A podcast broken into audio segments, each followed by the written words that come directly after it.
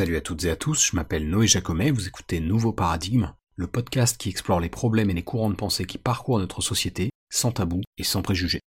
Alors quelques actus avant de commencer, ça fait des mois que je vous parle du livre de Yasmine Mohamed qui est un récit autobiographique qui raconte comment elle a échappé à l'islam radical que sa mère lui a imposé vers l'âge de 5 ans. C'est un livre passionnant que j'ai traduit en français l'année dernière et dont la parution a été retardée plusieurs fois. Sachez que là actuellement Yasmine est en tournée dans la province canadienne de Québec pour présenter la version française du livre. D'ailleurs, le titre définitif de la VF sera Lever le voile, parce qu'il y a eu des questions de droit par rapport à Dévoiler, qui était le titre envisagé au début. Ben, j'ai vu d'ailleurs que les dates à Montréal et Québec étaient complètes, donc c'est bon signe. Euh, pour ceux qui veulent acheter le livre en Europe, la distribution sera moins simple qu'en Amérique du Nord, mais il y aura quand même moyen de s'arranger, euh, au moins a priori sur Amazon. Et dans tous les cas, il y aura aussi la version EPUB pour ceux qui aiment bien euh, ces formats. et ça, c'est évidemment accessible très facilement. D'une manière ou d'une autre, en tout cas, si vous aimez bien ce que je produis, acheter le livre, c'est une bonne façon de me soutenir parce que je touche une partie des droits sur les ventes. D'autre part, et puisqu'on est sur le sujet du soutien financier, j'envisageais aussi d'ouvrir une page Utip et Tipeee parce que certains d'entre vous m'ont dit qu'ils aimaient pas du tout euh, Patreon. Euh, donc n'hésitez pas à me dire si vous préférez ça et le cas échéant, je, le ferai. D'ailleurs, je remercie ceux qui contribuent ou qui ont contribué par le passé. Le projet de podcast et chaîne YouTube, c'est vraiment quelque chose que j'aime beaucoup faire, mais je travaille complètement à perte à l'heure actuelle. Donc ce genre de soutien, c'est vraiment très très apprécié. Pour rappel d'ailleurs, ma politique actuelle sur YouTube, et je pense que ça va pas trop changer, c'est que je monétise pas le podcast, il n'y a pas de pub sur le podcast, et c'est prévu comme ça. Euh, mais que par contre, sur le format court, qui est plus grand public et qui s'appelle Pop Culture, là effectivement, il y a de la pub qui me rapporte un peu, pas grand chose pour le moment. La raison pour laquelle j'ai séparé les deux formats comme ça est liée au fait que le podcast a toujours été conçu pour être le format sérieux où j'explore potentiellement des choses controversées et peut-être un peu plus en profondeur, et du coup je préfère qu'il soit pas inféodé à des annonceurs, euh, et en ce qui concerne pop culture, bah, c'est quand même plus court et plus superficiel, donc ça me pose moins de problèmes de le monétiser, on va dire, même si c'est vraiment par défaut que je le fais. Donc voilà, n'hésitez pas à me dire ce que vous pensez de tout ça, et encore une fois, merci à celles et ceux d'entre vous qui m'ont euh, soutenu ou qui me soutiennent euh, activement sur Patreon, et d'ailleurs merci aussi à celles et ceux d'entre vous qui m'ont suggéré des sujets suite au dernier épisode. Euh, j'ai vraiment eu plein de retours intéressants, que ce soit sur l'écologie, le décolonialisme, la collapsologie, et même sur des sujets plus philo. Donc effectivement, ce sont des choses que j'essaierai d'aborder prochainement. merci encore pour ces propositions. Du coup, on va pouvoir passer maintenant euh, au sujet de l'épisode d'aujourd'hui, qui est basé sur un podcast que j'écoute de temps en temps. Je vous en ai déjà parlé, c'est le podcast du Center for Humane Technology, Your Undivided Attention. Euh, et il y a quelques semaines, j'ai écouté un, un de leurs épisodes qui se focalisait sur la Chine, et en particulier sur le rapport à la tech qu'ont les Chinois. Euh, qui est assez original parce qu'en en fait c'est pas tout à fait pareil qu'en Occident.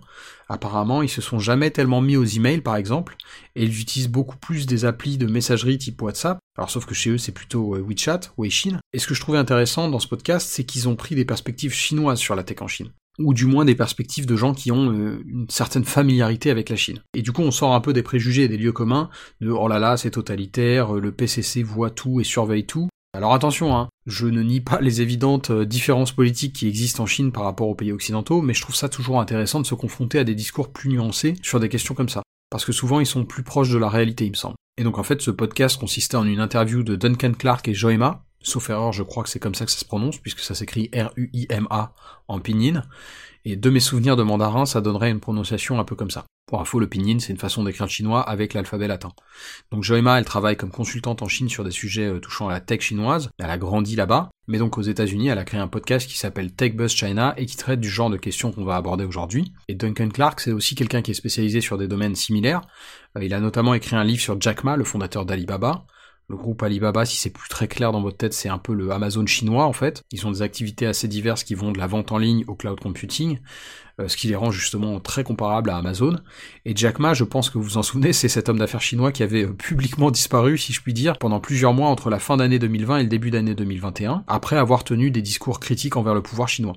Et donc ce petit rappel que je fais sur Jack Ma, il est aussi là pour souligner que malgré les choses positives que je vais dire dans cet épisode sur la tech en Chine, il y a aussi des choses négatives. En tout cas du point de vue occidental, euh, et ce genre de déni démocratique, ça en fait partie. En revanche, vous allez voir que quand on se penche sur la tech en Chine, eh ben c'est pas du tout aussi négatif qu'on pourrait l'envisager a priori, notamment parce que sa démocratisation au sein de la société chinoise a vraiment rendu la vie beaucoup plus simple en fait. Et justement, je vous parlais de Duncan Clark et je vous ai traduit un passage du podcast en question au sujet de ce que j'évoque là, c'est-à-dire le changement en fait dans la vie quotidienne des Chinois du fait de la tech. Et petite précision avant l'extrait, Duncan Clark, je crois que ça fait plus de 20 ans qu'il vit en Chine, euh, notamment à Shanghai et Pékin, donc euh, voilà, ce qu'il raconte là, c'est basé sur du vécu, c'est pas quelqu'un qui est un occidental qui va jamais en Chine, il vit à moitié là-bas. Je cite. L'année dernière, j'ai pris un taxi à Paris et à la fin de la course, j'ai réalisé que j'avais pas de liquidité sur moi. C'est un problème qui n'arrive pas en Chine où tu peux payer ta course avec ton smartphone. Euh, là, j'ai dû donner au chauffeur un ticket de métro. Et c'est vrai que quand tu quittes la Chine, t'as l'impression presque de voyager dans le temps. Tu te dis, euh, je vais dans un pays en voie de développement et je pourrais pas tout régler avec mon smartphone. Et de la même manière, quand je suis à l'étranger, je peux gérer ma maison en Chine grâce à ces applications dont y parlais. Je peux payer mes factures d'électricité, je peux dire bonjour au chat, tout un tas de trucs. Je dirais du coup que c'est en fait l'environnement le plus pratique que personne n'ait jamais connu. C'est vraiment extrêmement fluide. Et oui, au détriment d'un marché euh, concurrentiel, ça c'est vrai.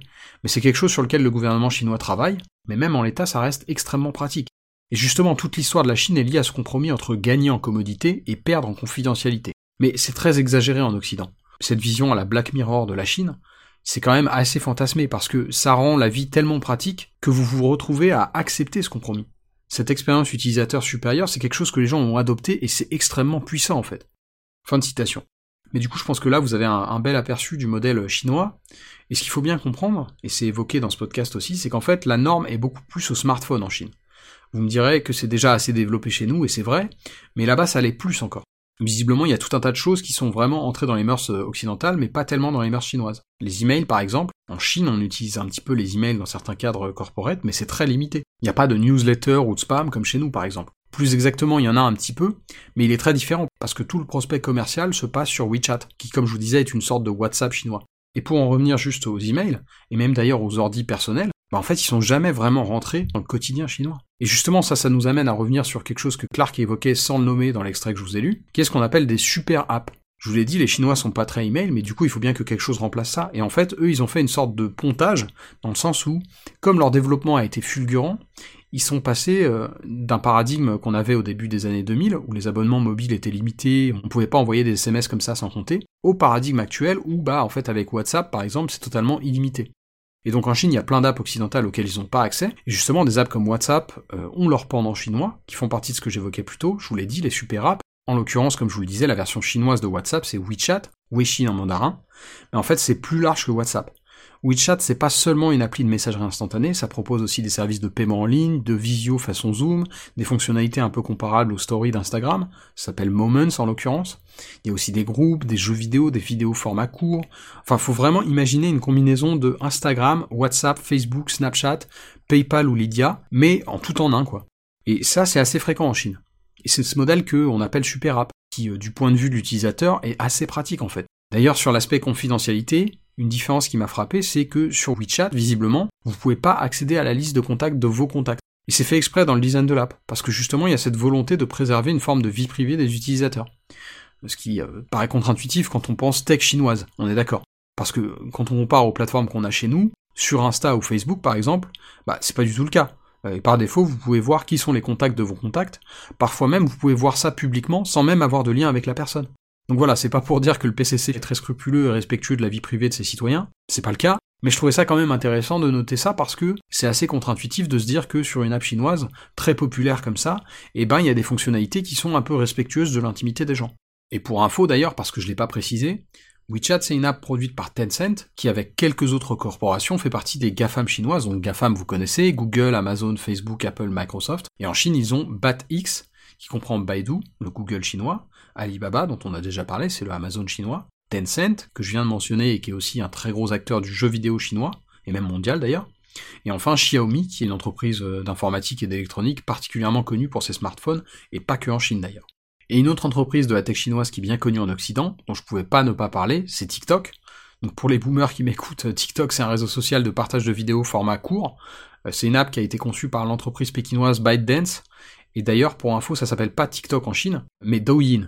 Et dans un épisode récent, je vous faisais part de rumeurs que j'avais entendues sur la différence entre la version occidentale de l'appli et sa version à destination de la jeunesse chinoise. Et du coup, je me suis un peu renseigné, et malgré le fait que ça ait un petit côté euh, conspi, ça se vérifie ce que je disais. À savoir que les contenus qui sont poussés sur la plateforme sont pas du tout les mêmes chez nous qu'en Chine. Et justement, ça c'est euh, Tristan Harris qui en parle dans ce même podcast euh, dont il est l'un des créateurs. Je vous ai traduit ce qu'il en dit, vous allez voir que c'est assez fou à quel point c'est beaucoup plus encadré là-bas. Je cite. Pour Douyin, qui est la version chinoise de TikTok, les enfants ont une limite incompressible de 40 minutes d'utilisation par jour. Au-delà de ça, toute utilisation de téléphone portable à l'école est totalement prohibée. Et après un certain nombre de vidéos visionnées sur Douyin, le gouvernement a imposé un délai obligatoire de 5 secondes pour empêcher le scrolling abrutissant. En outre, le gouvernement chinois choisit aussi quel contenu est le plus amplifié et boosté par les algorithmes. La plateforme encourage les expériences scientifiques et les vidéos éducatives pour les jeunes de moins de 14 ans. Et plus largement, il y a des lois qui imposent aux sites web et aux applications chinoises de limiter l'exposition excessive aux célébrités et d'interdire à leurs fans de former des fan clubs. Le gouvernement met l'accent sur les contenus qu'il soutient, et les systèmes de recommandation algorithmiques doivent en fait défendre les valeurs populaires et diffuser activement une énergie positive. Les algorithmes ne doivent pas être utilisés pour encourager la satisfaction de plaisirs immédiats ou les dépenses excessives, et le PCC impose également des restrictions sur la façon dont son armée peut accéder à la technologie. Pour les plateformes qui influencent l'opinion publique et qui ont le potentiel de mobiliser les masses, les algorithmes doivent passer par une évaluation de sécurité après leur enregistrement. Les smartphones du personnel militaire sont également suivis à distance et de nombreux sites web leur sont interdits, non seulement pour empêcher la fuite d'informations sensibles, mais aussi pour réduire les risques de potentielle manipulation psychologique des militaires chinois par des acteurs étrangers. Enfin, le gouvernement chinois fait aussi pression sur la tech pour réduire l'anonymat en ligne en exigeant des scans du visage pour tous les utilisateurs de téléphones portables. Fin de citation. Je pense que cet extrait il montre très bien le paradoxe en fait chinois. Dans le sens où le contrôle qu'exerce le gouvernement est quand même extrêmement important, en plus d'être très verrouillé, mais en même temps, bah, il n'a pas que des côtés négatifs, c'est ça qui est fou.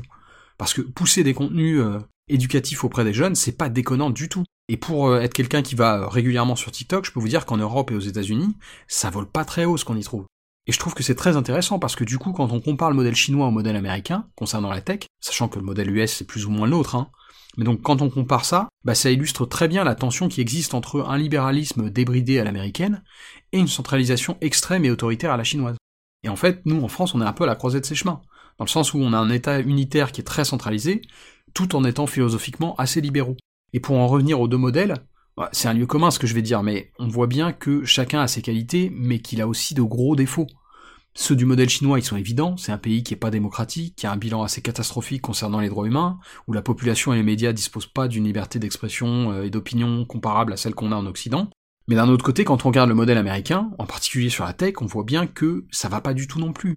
On pense par exemple que Instagram est pas étranger aux problèmes de santé mentale au sein de la génération Z, en particulier chez jeunes filles. C'est d'ailleurs quelque chose que j'avais déjà évoqué dans l'épisode 20 de Nouveau Paradigme, qui s'appelait le prix du progrès. Et ça, c'est sans vous parler de tous les enjeux démocratiques liés à des réseaux sociaux comme Twitter et Facebook, où se répandent fake news, arnaques et pseudosciences, euh, ce qui nous a donné par exemple cette espèce de tentative de coup euh, complètement loufoque de l'assaut du Capitole américain du 6 janvier 2021, qui est pas du tout anecdotique. Hein. Mais donc voilà, je trouvais ça intéressant de sortir un peu des a priori qu'on a en France sur la tech en Chine, parce que le rapport des Chinois à ça est pas du tout aussi sombre que le nôtre ni aussi manichéen d'ailleurs. Étonnamment même, la tech pour les Chinois, c'est plutôt un vecteur de changement positif dans leur vie. Parce que, bah en fait, à part les jeunes générations, tout le monde se souvient de la Chine avant la tech, où tout était extrêmement compliqué en termes logistiques. Et c'est pour ça que cet aspect pratique, il est très apprécié là-bas. Fini l'époque où vous passiez une demi-journée, voire une journée à la banque pour une simple opération.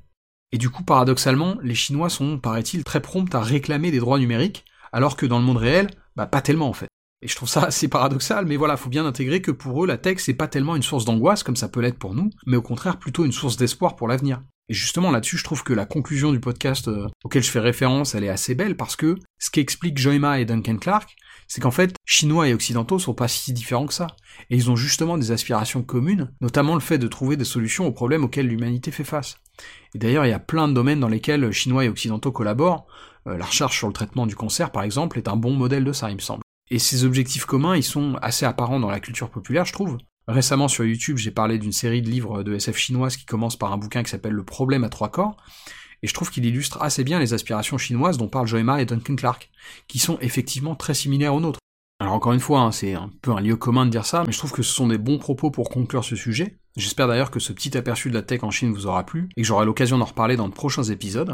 D'ici là, prenez soin de vous, et à bientôt dans Nouveau Paradigme.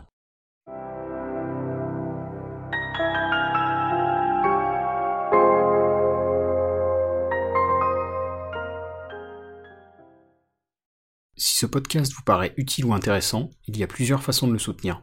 Vous pouvez le recommander ou le suivre sur Apple et Google Podcasts, Deezer, Spotify, YouTube, etc. Vous pouvez le partager à vos amis et vos proches sur les réseaux sociaux, ou même en parler sur votre propre blog ou dans votre propre podcast. Enfin, comme indiqué en début d'épisode, vous pouvez financer le nouveau paradigme directement en vous rendant sur patreon.com slash noéjacomet. Et quel que soit le soutien que vous m'apportez, merci, c'est vraiment grâce à vous que ce podcast peut continuer à exister et se pérenniser.